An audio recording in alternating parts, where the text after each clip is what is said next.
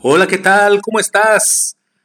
Oye, deja que las cosas sucedan. Siempre las cosas son como debieran ser. No siempre se puede tener la razón. Me refiero a que dejes que las cosas fluyan, que las cosas se rompan y no te preocupes ni te esfuerces por mantenerlas obligatoriamente pegadas.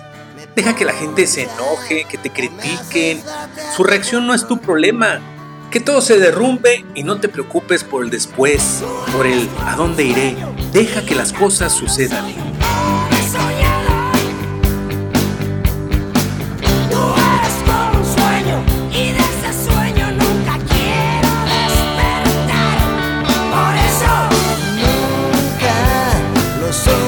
Aprende de ellas porque así vas obteniendo madurez.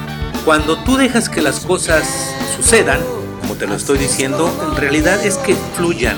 Ir contra la corriente es muy desgastante, es mucho esfuerzo que no tiene caso. Mejor es fluir con la corriente y esta corriente es nuestra vida.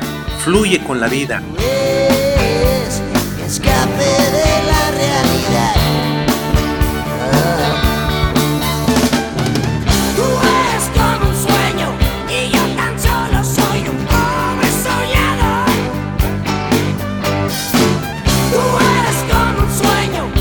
Que tenga que quedarse a tu lado, pues se va a quedar a tu lado.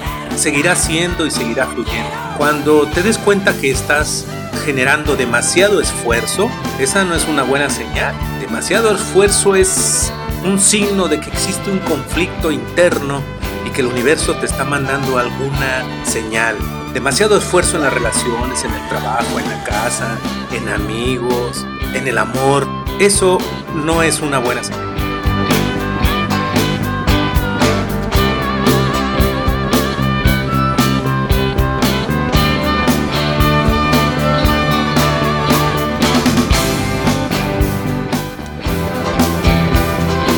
Las cosas que van pasando por día a día en tu vida y que van desapareciendo, pues siempre van dejando huecos, espacios y ahí posiblemente va a llegar algo nuevo, algo novedoso.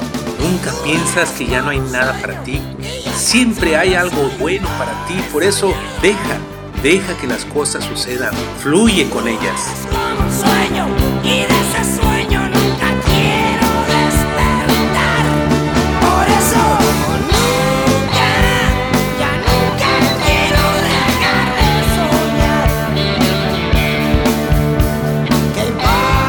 Yo soy Ricardo Zárate. Pronto, deja que yo te invite un café negro con poca azúcar. Recuerda, la vida es un instante del universo. Y en este instante, deja que las cosas sucedan y sé parte de ellas. Porque en este instante nos encontramos tú y yo. Te abrazo desde aquí.